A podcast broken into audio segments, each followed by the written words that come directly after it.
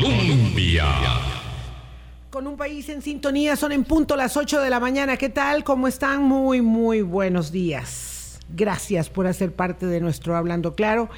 Este martes conversamos con el señor ministro de Seguridad, Mario Zamora, ya está aquí con nosotros en cualquier momento en el estudio, así que conversaremos con él acerca, obviamente, del palpitante y siempre eh, acuciante tema de la seguridad o de la inseguridad ciudadana y de la acción de la criminalidad. Boris, ¿qué tal? ¿Cómo estás? Muy buenos días. Y por la víspera se saca el día, agárrese de la silla, agárrese del asiento agárrese de donde pueda porque Donald Trump es una tromba, es una tromba de poder. lo, asusté. Me asustaste, ya, yo me estaba no afianzando a la silla, sino a la mesa. Sí. Sí, sí, sí, sí. sí, sí, Impresionante. Mientras venía don Mario que, que, le quería pegar ese susto. buenos días a todos los amigos y amigas de Hablando Claro, Vilma. Sí, impresionante, impresionante. Aún con las condiciones climatológicas adversísimas que tenía el estado de Iowa. No, no, no. Eh, Estados Unidos todo, ¿verdad? Está hecho un témpano de hielo, excepto la Florida. Entiendo yo que todo lo demás está helado, pero el señor... 50%. Es un ciclón entero más del 50% de los eh, delegados de la mm, eh, actividad de la eh, primaria o esta no es un, este es un caucus, es un caucus en, en Iowa. Después vamos a hablar mucho de ese tema, pero sin presentarse a un debate, sin absolutamente despeinarse, sin gastar plata, con todos los juicios del planeta encima más de la mitad de los delegados en Iowa. Vamos a ver qué pasa la próxima semana, que es muy determinante más también. que se suma al desorden 2024 que estamos enfrentando, que seguiremos enfrentando. Bueno, es que eh, el estremecimiento de los cimientos de la democracia en el mundo, ¿verdad? Y en América muy particularmente, eh, ataca todo, ataca todo y mm, esto, esto será motivo de unas eh, deliberaciones amplísimas durante todo esto ah, que nos llevará hasta el primer martes, el super martes en noviembre. Señor ministro de Seguridad, no lo invitamos para hablar de la política interna estadounidense. Nos complace mucho tenerlo acá para poder conversar sobre tema, por supuesto, obligado eh, de muchas circunstancias, pero particularmente de las últimas y de los últimos días. Buenos días, don Mario, feliz año. Feliz año a usted y por supuesto Boris y quienes nos están escuchando. Eh, gracias por la oportunidad tan pronto de estar acá en el programa. Sí, por supuesto. Porque eh, obviamente lo señalado por don Vladimir de la Cruz nos parece importantísimo aclararlo desde el inicio por lo menos esta vez estoy en el país, cuando sucedió eh, la vez anterior que eh, don José Meléndez este, estuvo eh, el atrevimiento que anteriormente fue descrito, pues me encontraba fuera, fuera de Costa Rica. En este caso, por eso me pareció indispensable poder estar acá, eh, sobre todo porque son señalamientos muy, muy serios respecto de los cuales reaccionamos de manera inmediata, poniendo en conocimiento esas aseveraciones de la autoridad judicial, porque si alguien tiene eh, información alguna, la que sea, sobre eh, colusión de autoridades públicas y sobre todo del tipo de bandas criminales y los acuerdos que llegan entre ellas, pues inmediatamente debe ser indagado por la Fiscalía y su testimonio servir de pieza para generar investigaciones ulteriores. Eh, de ahí que recurrimos a la autoridad judicial instantáneamente para poder esclarecer esto hasta las últimas consecuencias. Y aquí eh, quisiera indicar lo siguiente, frente a este tipo siempre de reacciones, eh, lo señala la, literatura técnica, se reacciona como cuando hay avisos de que hay un eh, este, posibilidad de un atentado o un acto terrorista. Siempre el 99.99999 de los casos no es cierto, pero siempre eh, se debe reaccionar con toda la seriedad por si tratáramos de estar en el caso del 0.0001%. Entonces, esa es la primera reacción eh, que tuvimos, poder este, que esto no quede en palabras ni, una, ni un mero debate verbal entre autoridades y un determinado eh, habitante, sino que podamos eh, llevar justamente su argumento al esclarecimiento máximo en la, en la competencia de la autoridad encargada de llegar hasta las últimas consecuencias en esta materia, que es el Ministerio Público, y de ahí que nos pareció oportuno justamente la elevación de este asunto ahí. Y por supuesto sabemos que hay muchas personas que quedaron impactadas por una noticia que entraña y genera alarma social y nos pareció inmediatamente posible poder eh, atender sobre todo acá, que él mismo, este, en este mismo asiento fue donde se refirió al tema y por eso yo le agradezco muchísimo la, la oportunidad para poder también desde nuestra parte brindar los criterios al respecto. Como siempre, ¿verdad, Mario? Usted sabe, y nosotros le agradecemos que siempre ha estado muy atento porque hemos estado siempre, nosotros también de nuestra parte, muy vigilantes de esta situación.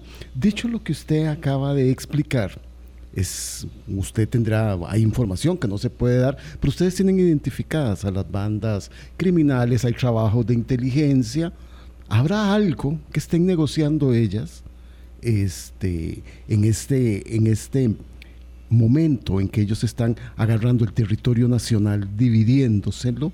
¿verdad? Porque hemos tenido aquí también expertos que nos han dicho que las autoridades de seguridad tienen claramente identificadas todas las bandas, y los movimientos que ellas hacen.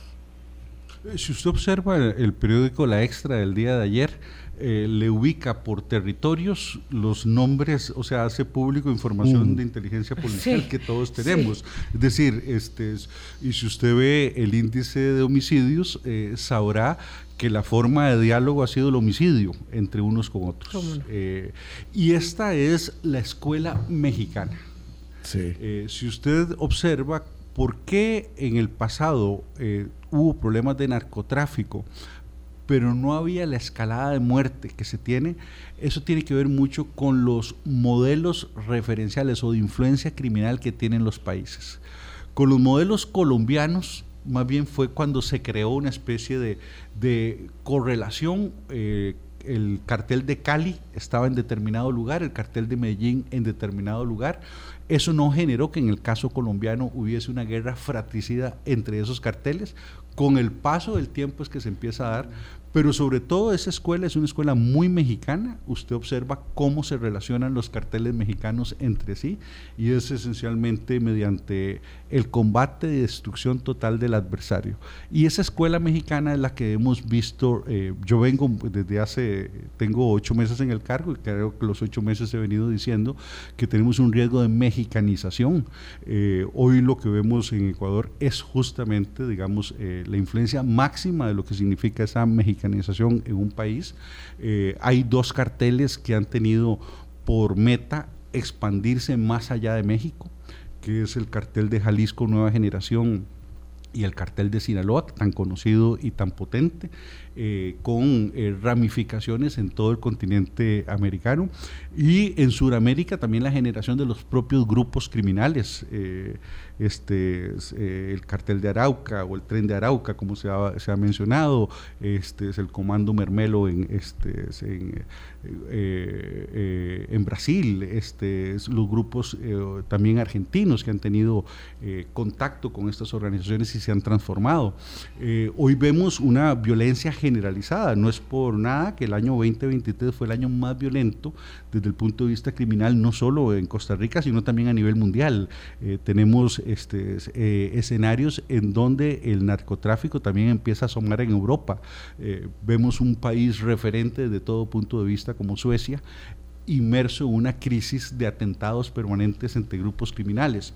Pero bueno, para regresar al punto eh, central, obviamente este, las posibilidades de negociación con estos grupos son, desde el punto de vista de nuestro Estado de Derecho, absolutamente nulas. es una ilegalidad y hemos dicho que meteremos a la cárcel a toda persona que pretenda negociar con delincuentes para la comisión de actos delincuenciales. Eso eh, implica un delito en sí mismo y denunciaremos con toda eh, la fuerza eh, que nos asiste todo tipo de acciones desviadas como esa. Don Mario, gracias nuevamente por estar con nosotros. Yo quisiera contextualizar un poco lo que don Mario de primera entrada señalaba de manera tan contundente, ¿verdad? Porque puede ser que personas no tengan a mano la información de qué fue lo que dijo aquí Vladimir de la Cruz el miércoles eh, en el espacio. Hicimos ah, abordajes, particularmente el jueves y el viernes, pero también el miércoles, eh, sobre el tema de la crisis ecuatoriana. A propósito de lo cual, don Vladimir afirmó que tenía información de eh, una conexión de autoridades de gobierno eh, con grupos delincuenciales y que ello implicaría nuevamente, como lo había señalado en su momento el, Universal de México, que iba a haber una disminución de la eh, violencia, de los homicidios violentos eh, en un momento determinado. Es más, él dijo en marzo del próximo, lo cual por supuesto dejaba un poco la interrogante de por qué no ya y de por qué no en febrero y de por qué no desde eh, la semana pasada. Em, ustedes dicen que quieren eh, o que ya lo llevaron el caso al Ministerio Público. Yo quisiera entender, eh, por un lado, qué es lo que pretenden que haga el Ministerio Público, ¿verdad? ¿Qué es, ¿Cuál es la idea? Y por otro, em, pedirle algo que ya se lo he preguntado en otro momento, se lo hemos preguntado, y es, ¿usted puede dar garantía de que ninguna negociación se ha dado a partir evidentemente de su ingreso al Ministerio de Seguridad Pública, pero también antes de que usted llegara? Usted sabe, está, está absolutamente convencido de que eso no ha sucedido ni siquiera antes de que usted llegara con altos mandos gubernamentales. Eh, puedo indicar que no tengo ninguna información en ese sentido. Y si la tuviera, la esclarecer, la indagaríamos justamente desde la Policía de Control de Drogas y otras herramientas de investigación que tenemos para llevar esto hasta sus últimas consecuencias. Es decir, eh, nos tomamos en serio, digamos, nos pareció que lo dicho por don Vladimir no puede quedar ahí en una mera expresión.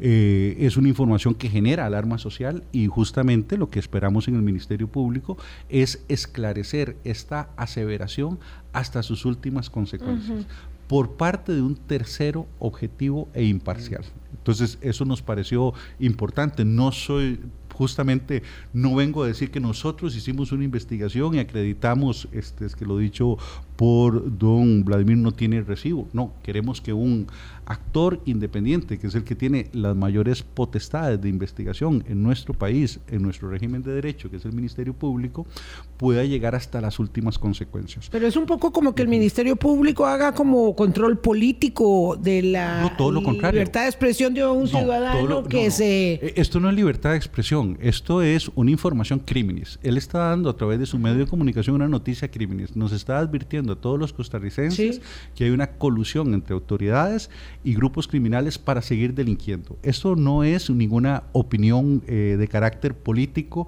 sino es una noticia crímenes en sí misma. Entonces usted lo asimila con las aseveraciones que hizo en su momento el diario El Universal de, México, Son, en esencia la misma repetición. y, no se puede decir que cuando eh, el río suena piedras trae o que hay muchos indicios o que le preocupe o perdón o que le preocupe que abogados ligados a la defensa de delincuentes reconocidos de narcotráfico sean tan férreos defensores del accionar del gobierno de la República y de la política de seguridad del gobierno de la República y que eso lleve, digamos, a establecer como eh, ligámenes o presunción de ligámenes digo que como por ahí se van juntando bueno, piezas. Usted está cayendo en un escenario de lucubraciones, en donde puede ser y no puede ser, y puede serlo todo. No, digo si le preocupa, si no lo este, ve como sospechoso que eso se esté produciendo. Eh, más bien yo quiero salir del escenario de lo subjetivo y estamos cayendo en el escenario de lo objetivo y lo técnico. Y por eso una autoridad técnica judicial es la que está en conocimiento de estas aseveraciones para que las esclarezca. Si el río suena, bueno, para mí el río suena de la siguiente forma Resulta que cuando sonó la primera vez se desapareció. Es decir, don José Meléndez, cuando se le pudieron decir en público, encarar y ser responsable de las aseveraciones que dijo, desapareció. Y yo tengo una y la, se la repito y la he repetido con el tiempo.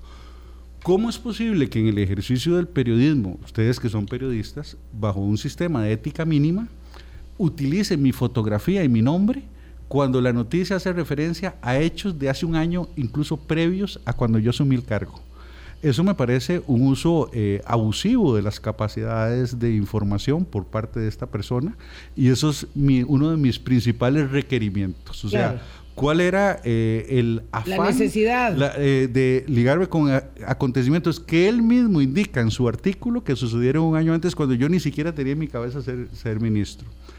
por otra parte, yo siempre lo que dije ante la Comisión de Seguridad y Narcotráfico, que le pedí que lo convocaran a él para dar cuenta de lo que dijo, es que no solo era el interés de que revelara sus fuentes, sino que él como costarricense ante la Comisión de Seguridad y Narcotráfico, que tiene capacidades para abrir una investigación profunda, si sintiera que eso está pasando, le informara hasta en sesión secreta la información que él tenía a mano. Esta es la forma como en democracia se atienden los problemas. E, esto no son escenarios de dimes, diretes, dijo tal, sino a mí me parece que parte es cuando una situación se presenta, manejarla a través de la institucionalidad pública. Y Costa Rica tiene una gran institucionalidad pública. Por eso cuando me dicen, bueno, eh, estamos con la situación de caudador a la vuelta de la esquina, bueno, es que hay una gran diferencia entre nuestra institucionalidad, nuestro sistema de pesos y contrapesos que tenemos en Costa Rica con respecto a la institucionalidad en otros países, en donde también su corte autoritario, digamos, eh, jerárquico, vertical, hace que cuando alguien se corrompa ahí arriba, pues eso tiene un impacto eh, que granea hacia abajo. En el caso nuestro, el sistema democrático es de pesos y contrapesos. Señor ministro, lo que no es una elucubración, lo ha sido antes como lo es ahora, es la vinculación de policías y de jerarcas de los cuerpos policiales con cuerpos criminales. Y por allí también hay un trabajo que hacer y por ahí también pueden estar dándose este tipo de negociaciones. Bueno, mire, al respecto lo que le digo es que los casos los tenemos judicializados, es un escenario de no impunidad, eh, no hay un solo caso de esos que no haya sido indagado incluso por autoridad judicial. Esa es una de las características que tiene Costa Rica que usted no observa en ningún otro país de América Latina, policías deteniendo policías. ¿Qué es lo que nos dicen cada vez que detienen a un funcionario de fuerza pública? La casa hay que limpiarla por dentro y por fuera. Y en eso nosotros estamos claros. Nunca una detención de un efectivo de fuerza pública genera eh, de parte del ministerio un recelo con labores del OIJ. El OIJ también ha hecho labores ha hecho lo mismo también. Eh, hay fiscales que han sido separados de sus cargos, también jueces, eh, políticos. entonces, la lucha, obviamente, el, el narcotráfico no es un enemigo tonto, es un enemigo inteligente, estratégico, que pretende una penetración sobre los escenarios de control. Y ese reto lo vamos a tener a través de los sobornos, los intentos de compra de personas.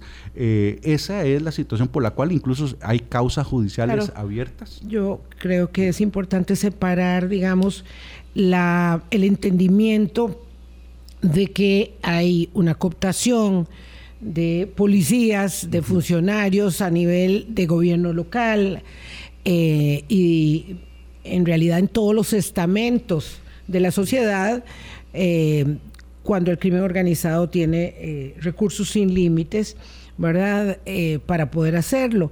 Creo que aquí, digamos, de lo que se está hablando es de la intención o de la preocupación que subyace respecto de, em, de si se ha podido permear en unos niveles más altos, ¿verdad? Y eso es lo que ha estado ahí en la, en la discusión desde la y yo diría que desde antes de la publicación eh, del Universal, que la recoge como recoge el Universal y como recoge el colega Meléndez, información sobre las actividades de narcotráfico en Colombia, en Ecuador, en fin, en Panamá. Eh, ese su, su trabajo es justamente ese eh, en la cobertura que hace como corresponsal extranjero para el Universal o como corresponsal de prensa para el Universal de México. Es esa la preocupación, es que nos llegue a tocar en un nivel donde sea mucho, muy difícil eh, determinarlo y por supuesto que eh, esto no se hace con la contundencia de una conversación y de unos cheques y de unos videos donde se entrega el dinero, pero que la cooptación llegue a un nivel superior siempre resulta, por supuesto, eh, ser mm, mucho más determinante a efectos de lo que daña la institucionalidad y la lucha contra la delincuencia. Bueno, pero nuestra institucionalidad tiene antecedentes en esta materia, es decir, no es un escenario que se nos ha presentado por vez primera.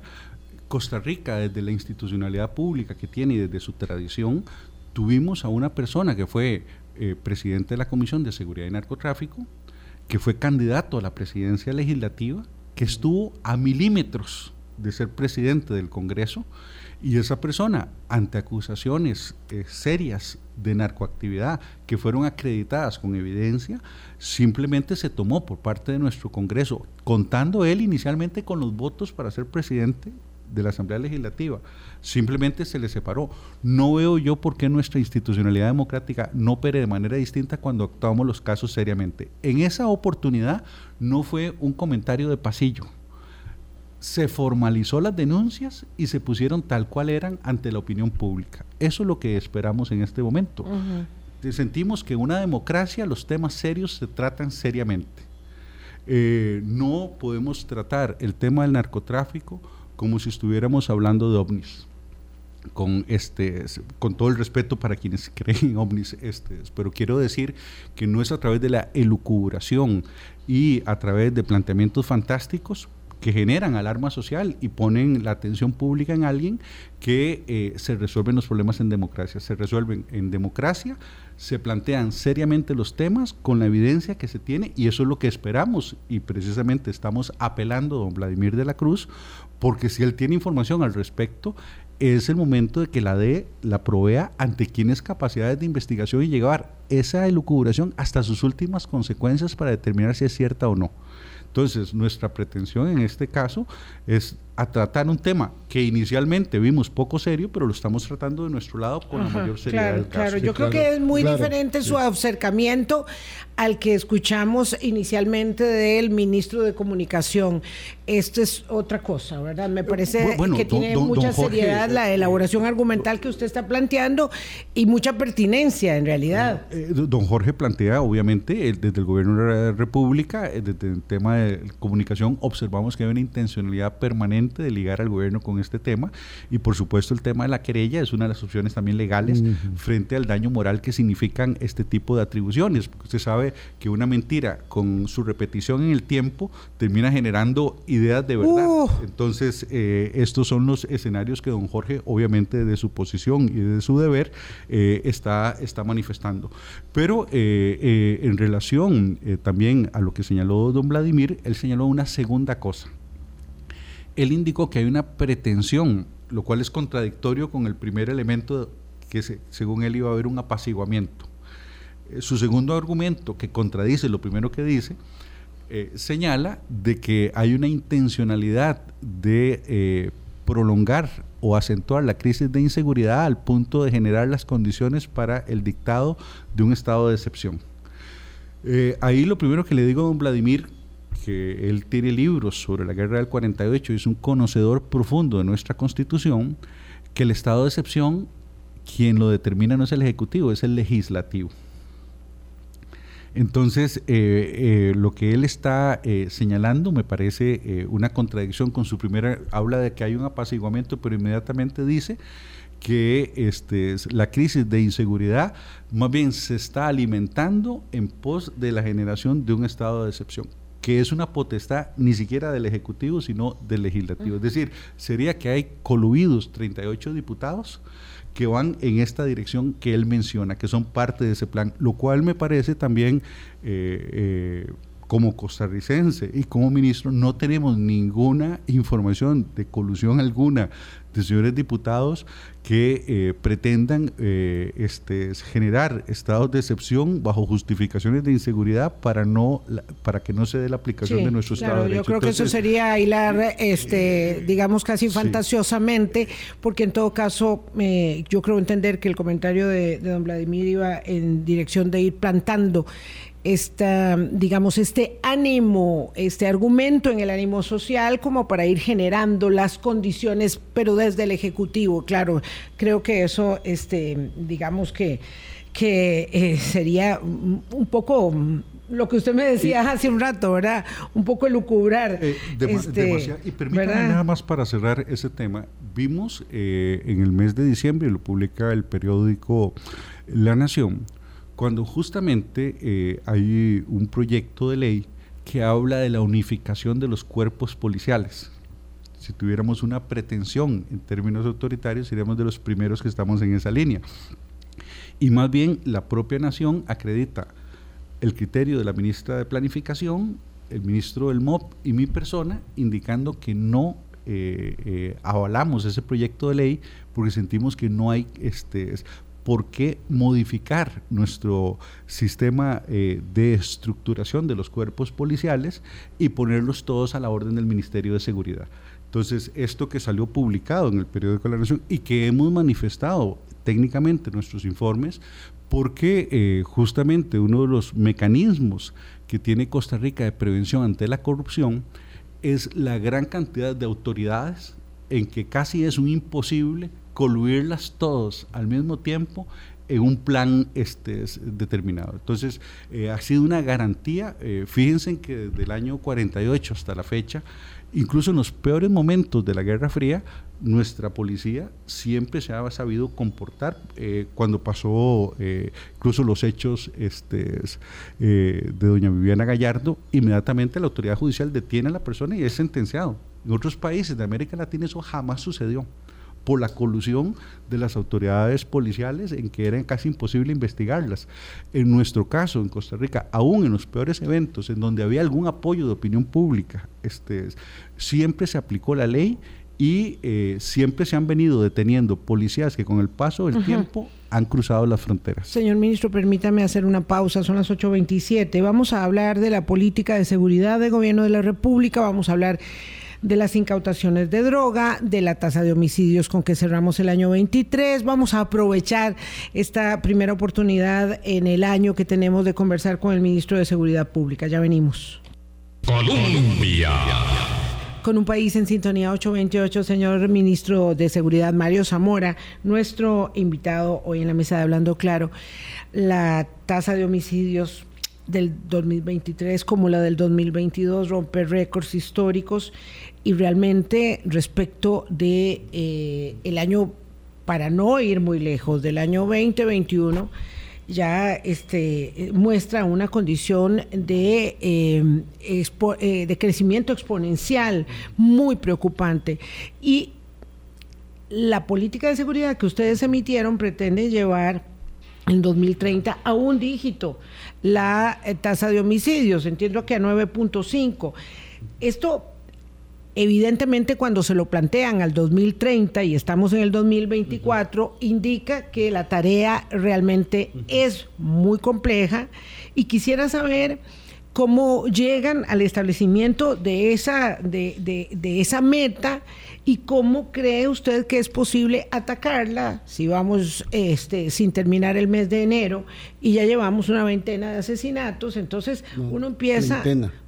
Perdón, treintena de asesinatos y gracias. Y este, entonces mm, no parecieran estarse dando las condiciones que planteaba incluso, este, voy a aprovechar este, este dato, don Vladimir de la Cruz, para señalar que lo que va a haber es una disminución de homicidios por alguna circunstancia que eh, pudiera considerarse eh, exitosa de la aplicación de la política de seguridad o de cualquier otra naturaleza. Bueno, primero, eh, en materia de homicidios, quisiera eh, señalar que de los 907 homicidios verificados en el 2023, 64 de ellos se dio una detención de los perpetradores en el acto por parte de la fuerza pública. 104 detenidos, 104 personas relacionadas con sicariato.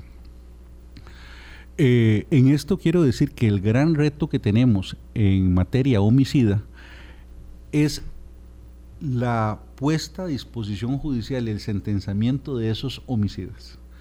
Eh, recordemos que el Ministerio de Seguridad, aparte del tema de fuerza pública, tenemos una autoridad de policía de investigación en materia de drogas que no investiga homicidios la sección de homicidios del OIJ ha quedado esencialmente rebasada frente mm. al esclarecimiento de casos en que desde el punto de vista policial podemos tener idea de quién fue la organización, alguna información de inteligencia policial, quién cometió, quién es el perpetrador, pero en un escenario en donde es difícil la recuperación de prueba para incriminar a ese sujeto, ese, reto es el que ha venido teniendo la sección de homicidios. Claro, pero don Mario, permítame con todo respeto, mm, digamos, mm, disentir. Es que el, problema no es el sentenciamiento, el problema es el asesinato. El problema es que un país como Costa Rica tenga 907 homicidios en un año, cuando eh, deberíamos tener una tasa mucho más baja que responda a los parámetros que la Organización Mundial de la Salud y, Naciones Unidas establece para una nación democrática y civilista.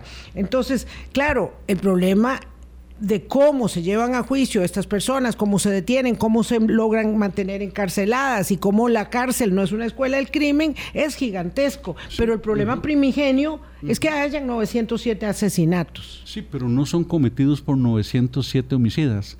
Lo que observamos es que hay una profesionalización en el sicariato y tenemos identificados a 269 sicarios, muchos de ellos pasados más de 35 veces por estrados judiciales y son personas que siguen intactas ahí en la vía pública. Entonces, eh, los escenarios eh, de juicios sumamente lentos en materia de homicidios, que le permite a ese sicario seguir ejerciendo sus actuaciones en el tiempo, de forma ininterrumpida, porque dése cuenta usted que la estadística judicial nos indica que entre la presentación de un caso por vez primera al Ministerio Público hasta la verificación de la audiencia judicial ante el juez transcurren aproximadamente cuatro años. Es decir, los casos 2023, estos 104 sujetos que atrapamos con las manos en la masa, con el arma aún caliente después de haber matado a otro ser humano, esas personas verán la justicia hasta dentro de cuatro años. Aquí ocupamos sincronizar el sistema, porque desde el punto de vista policial, yo le puedo decir que en una noche podemos resolver esto. Vamos por los 269 sicarios y va a observar usted que esto va a bajar el número, pero obviamente lo tenemos que hacer dentro de los parámetros del Estado de Derecho.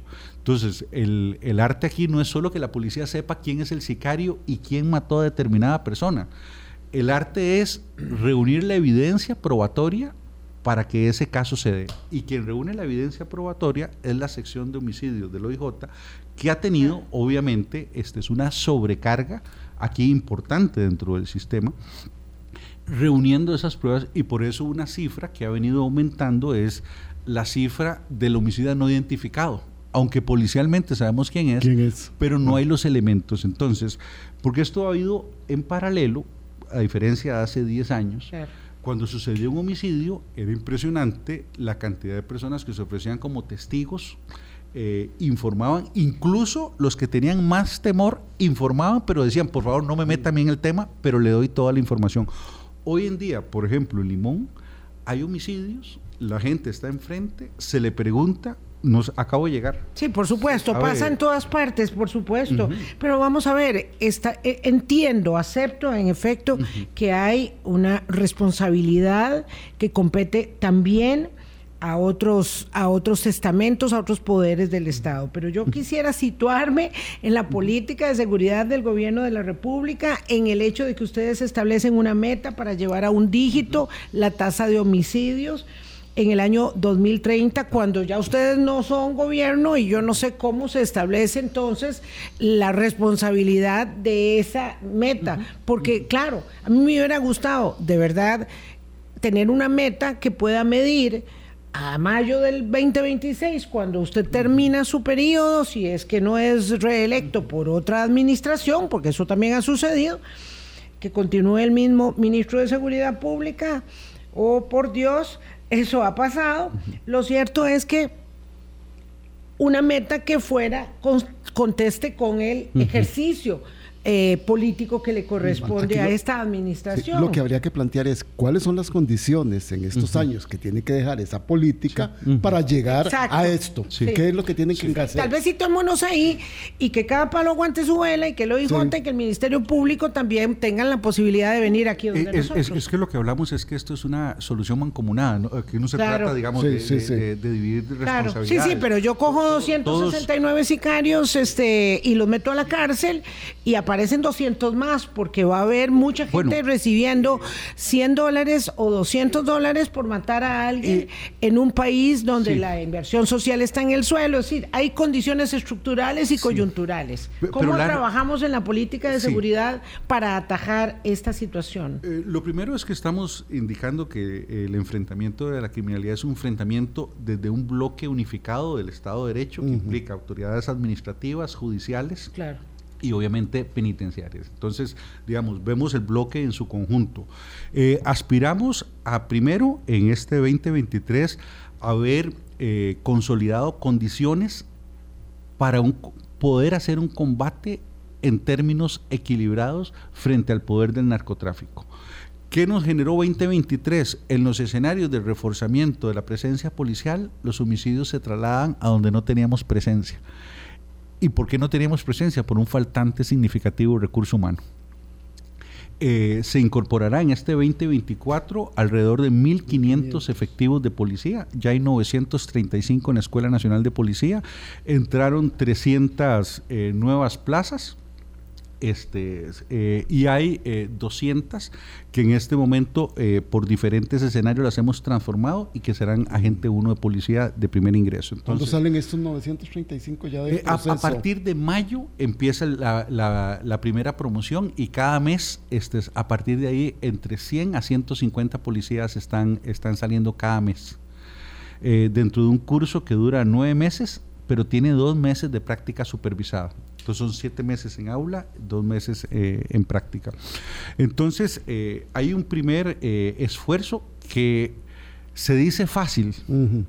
935 desayunos, 935 almuerzos, 935 camarotes, 935 uniformes, 935 No hay que invertir, el país tiene que invertir en su policía. exactamente, y, y ordenar toda eh, la disposición administrativa dentro de la burocracia pública no ha sido comida de trompudos. Es decir, este, ha sido un esfuerzo... Generar las eh, condiciones de infraestructura que deben tener cuando vayan a territorio, eh, según lo que se está explicando, Mario. Entonces, empezar en un escenario de tener las condiciones de combate, por, así lo hemos llamado, mm. aunque son términos muy militares, pero en, el, en, el, fondo son muy explicativos de lo que estamos queriendo. Nos entran 24 mil millones también este, de presupuesto adicional en este 2024 coincidió el 24 con los 24 mil millones. Este, esencialmente tenemos la compra eh, proyectada de 150 eh, nuevas patrullas y reparación de no menos de 500 que tenemos hoy fuera de servicio. Eh, esto es un primer indicador importante. Y ahora, mientras estamos sosteniendo nosotros esta conversación en, su programa, se está efectuando una reunión en el Ministerio de Seguridad para el diseño del centro de mando y control tecnológico que eh, vamos a establecer en este 2024 en el Ministerio de Seguridad, que aspira a poder traerse la imagen de las cámaras que tienen muchas de las municipalidades a este centro de mando y control, procesarlas todas, poder tener software por ejemplo, reconocimiento de imágenes para personas buscadas por la justicia, este, placas para carros eh, robados, etcétera, etcétera, y poderlo hacer a, escala nacional. Eh, este eh, escenario esperamos que también pueda tener el día de mañana eh, ya tenemos algunas patrullas con GPS, queremos que la totalidad de la flota lo tenga para que cuando usted está diseñando o manejando el centro de control junto con acceso al 911 y se presente una emergencia, usted sepa dónde están las patrullas y se puedan teledirigir de mejor manera. Eh, estos son pasos dirigidos eh, a un centro, a un C4 o un C5, que son los niveles máximos a los que este país requiere, indispensablemente porque ahí podría estar mucha de la evidencia a través de cámaras que se recopila en homicidios o en delitos que no es hoy aportada al Poder Judicial porque a veces eh, no se sabe que se tiene, etcétera, etcétera. Entonces, eh, estos son los tres componentes con los cuales tenemos esas condiciones de combate, digamos, de, enfrentamiento a la criminalidad más profesional que tenemos, porque cada vez nos damos cuenta que hay una red de campanas o de, de, espionaje criminal, por así decirlo, sobre la actuación de la policía, y observamos cómo operan con la pertinencia de saber dónde no está la policía. Eh, es impresionante y recordemos que muchos de estos atentados no se hacen espontáneamente, no es que se sale a la calle a buscar al adversario, es que se le estudia, se sabe cuándo, dónde está, se sabe cuándo está más indefenso, cuándo no hay presencia policial cercana y es el momento en que se comete el acto. Entonces, estamos frente a una criminalidad muy profesional que nos denota esa marca mexicana, la, ciertas, no quiero hablarlo acá, pero ciertas formas de ejecución de homicidios llevan la marca mexicana en la forma eh, de detalles de cómo se... No, claro. Entonces, eh, ese, ese tipo de escenarios hace que tengamos también que eh, convocar el apoyo internacional porque lo que queremos sobre todo afectar es la relación entre carteles y bandas locales, porque ahí está una capacidad de reproducción no solo de que el sicario sustituye uno nuevo, sino las formas de gobernanza criminal tipo México que estos tipos están organizando. Y aquí quisiera yo decir algo. La estadística criminal es engañosa. Puede haber un, lugar, y los hay en México, con cero homicidios, pero ahí gobierna el crimen. Gobierna 100%. Para abrir un negocio usted tiene que pagarle a ellos para moverse de su casa usted tiene que pagarle a ellos. La prensa no es independiente en ese lugar y la estadística pareciera que es un lugar para eh, pensionarse y jubilarse porque pareciera indicar que ahí no sucede nada y está sucediendo más bien las peores cosas. ¿Y ahí, donde están esas negociaciones, en esos grupos? En eh, México eh, o dominio total. Recordemos que todo grupo aspira a un monopolio completo. La, la escuela mexicana lo que indica es el grupo pelea frente a grupos rivales, los elimina o los sojuzga. Y una vez que está ahí, asume el control total de la actividad criminal y empieza a cobrar como si fuera el Estado tributos por el ejercicio de la actividad legal. O, cuando se desborda de tal manera como en Ecuador, esos mismos grupos, aún adversarios entre ellos, tienen a un adversario mayor. A mí me gustaría, me gustaría que pudiéramos avanzar perdonen, pero es que nos quedan 12 minutos, eh, y referir, pues sí, lo que pasaba en Costa Rica hace 30 años o lo que pasa en México puede ser, eh, digamos, de alguna manera leccionador, pero es que tenemos asuntos eh, aquí muy encima. doña Laura Chinchilla y don Álvaro Ramos han señalado una gran cantidad de coincidencias en estas últimas horas entre la situación de Costa Rica y la situación de Ecuador. Don Álvaro Ramos afirmó aquí la semana pasada que entre 18 y 24 meses, esto es ya en su gestión, es encima de nuestras narices, vamos a estar en la situación de Ecuador. Ya entonces no nos planteamos cómo en el 2030 llegar a disminuir la tasa de homicidios a 9.5, sino cómo no llegar en 18 o 24 meses a la situación de Ecuador. Entonces, sí le rogaría una elaboración como puntual sobre las exageraciones de los paralelismos que establecen doña Laura Chinchilla y don Álvaro Ramos del caso de Ecuador con el caso de Costa Rica. ¿Cómo?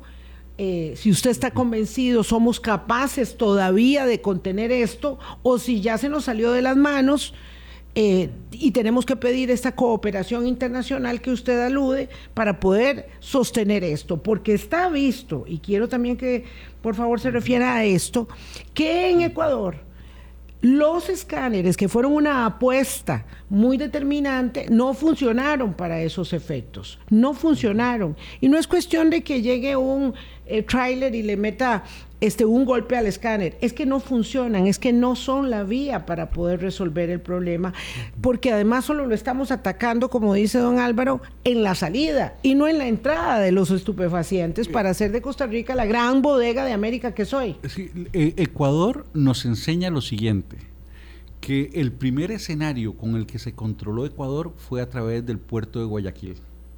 Entonces, si las bandas gobiernan los puertos, se capitalizan ese dominio en el control total del territorio y a través de Guayaquil manejaron las conexiones entre la producción local de coca en Sudamérica con sus puntos de exportación. Entonces, los puertos generan un rol de eh, empoderamiento de los grupos criminales.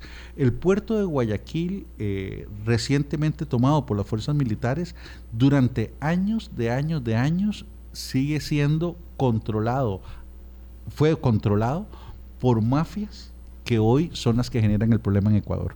Entonces, el precio de haber tolerado, permitido el control de estos grupos sobre los puertos, y no tiene que ver con los escáneres o no, porque los escáneres los tiene el otro puerto, el que es de eh, producción bananera, que curiosamente es el que manejan las transnacionales gringas y es el que tiene uno de los mejores reportes de no envío de droga desde ese puerto. Entonces, en el caso del puerto de Guayaquil, por ahí empezó toda la historia.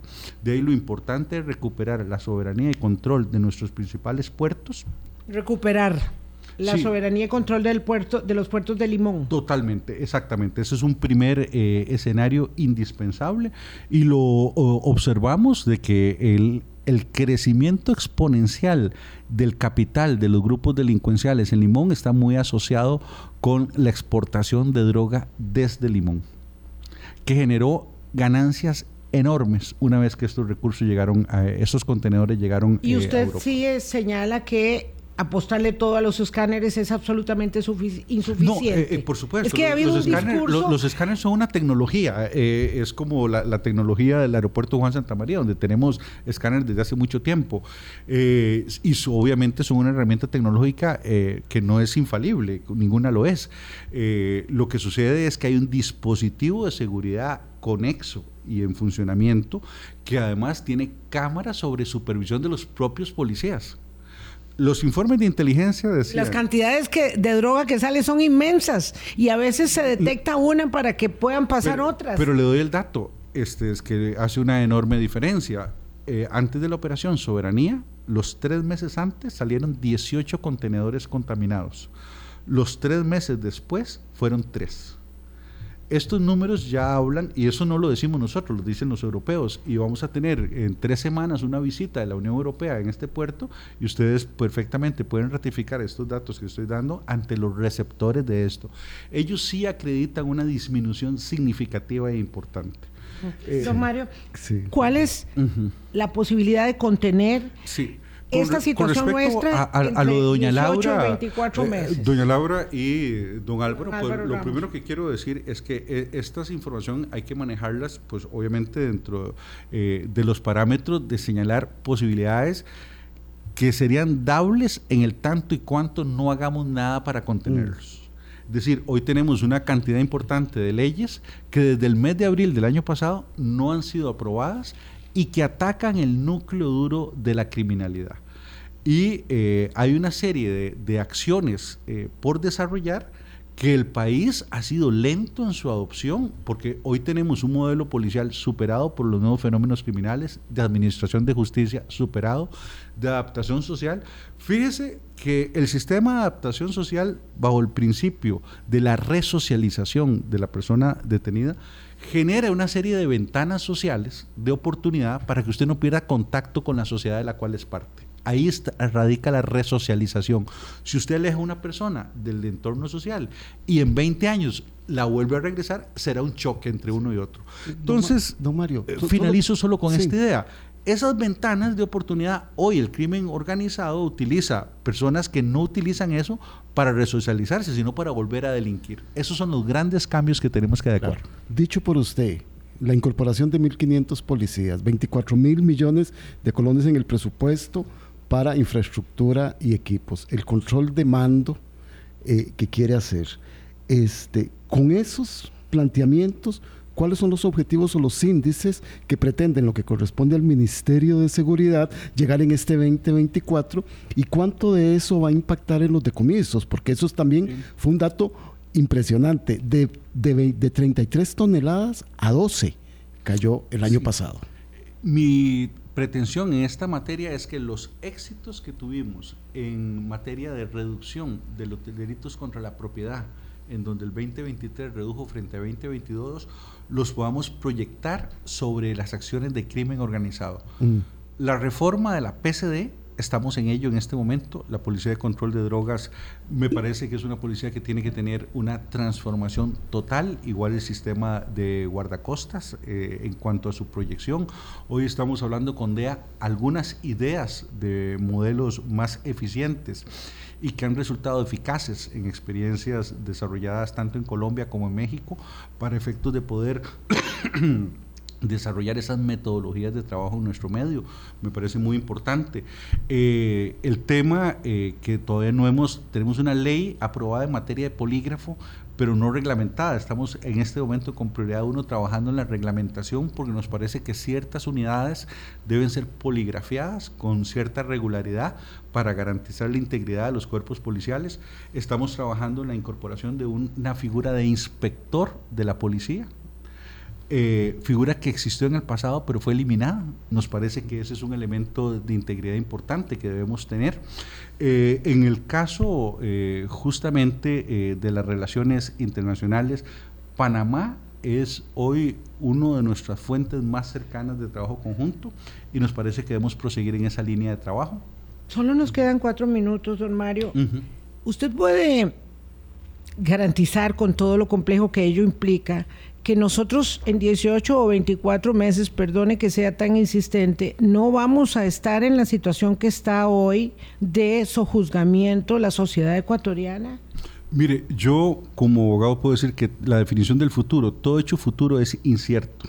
No hay ninguna persona que pueda comprometer y garantizar nada de un hecho futuro. Inclusive no puedo garantizar que en ocho meses este, el sol siga saliendo. no, no, yo como, este, como titular de seguridad pública como el responsable de la ejecución de la política de seguridad del gobierno de Costa Rica, le pregunto, ¿usted cree que don Álvaro Ramos y doña Laura Chinchilla o el señor Pardo, que también lo dijo aquí, ex asesor de seguridad del gobierno de Estados Unidos eh, con mi colega Evelyn Fashler, ¿Usted cree que esas personas están exagerando? ¿Usted cree que ese escenario es plausible? ¿Usted ve que Costa Rica está haciendo lo propio cuando la tasa de homicidios se dispara y el nivel de incautaciones se reduce a la mitad? Un país como Panamá incauta mucho más droga que nosotros. Es que esto pareciera, todos los datos, todas las evidencias dan la impresión de que se nos ha salido de las manos, don Mario? Eh, pues le, digo que eh, incluso esa incautación de Panamá tiene que ver mucho con la reducción en territorio costarricense. Es el,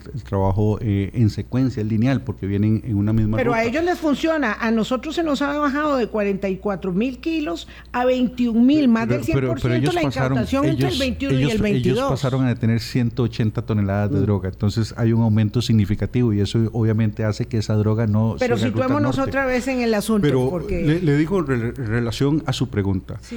Eh, desde la información que yo tengo con el manejo y desde la lectura de la institucionalidad costarricense, no veo como una ruta inequívoca que vamos hacia Ecuador. Sería si abandonamos la transformación de los proyectos de ley, no reformamos nuestra ley penitenciaria, no somos más severos en la aplicación de las leyes, podría haber tal vez no la situación de Ecuador, pero alguna que se le parezca no exactamente la misma, pero eh, una degradación o un aumento. Es decir, yo más bien quiero compararnos con nuestras propias realidades. La realidad que tenemos hoy se puede deteriorar en el paso del tiempo si no hacemos una modernización de nuestros cuerpos policiales, no generamos eh, facultades eh, más poderosas para enfrentar el crimen organizado y no somos más severos en las sanciones. Una de las formas en que los grupos delincuenciales, y eso nos lo enseña Ecuador, detenidos siguen gobernando sus organizaciones desde la cárcel. Y aquí también. Sí, pero tenemos que eh, controlar y no hemos hecho nada. Y fíjese que las comunicaciones... No, hemos hecho nada. No, no, y, y, por eso estamos planteando una reforma al sistema de visitas, porque no puede ser que una persona relacionada con crimen organizado siga teniendo visitas en privado que su comunicación es totalmente resguardada cuando ese sujeto todos los fines de semana ordena órdenes de muerte que son aplicadas por su estructura. Entonces, la inocencia, vemos el tema y de pronto decimos, hay que reducir las comunicaciones. Ah, eso es un tema de derechos. Bueno, pero es que precisamente esa persona está violando derechos. No, no, pero eso ya se hizo. Que no funcione y que haya permeabilidad de los cuerpos policiales a lo interno y la que comunicación de las personas con sus estructuras se sigue dando en el régimen de visitas. Cuando usted ve las visitas, ve que hay un aumento después de la que terminan las horas de visita en los homicidios. no, y en el régimen de teléfono sí y, en la posibilidad de establecer ¿qué, tenemos, ¿qué tenemos que hacer? ¿Qué tenemos, Ha habido una reducción significativa en el número de llamadas que se hacen desde centros penitenciarios. Eso incluso lo acredita el OIJ con los sistemas tecnológicos que han sido incorporados. Eh, eh, bueno, hay que tomar una serie de medidas concretas.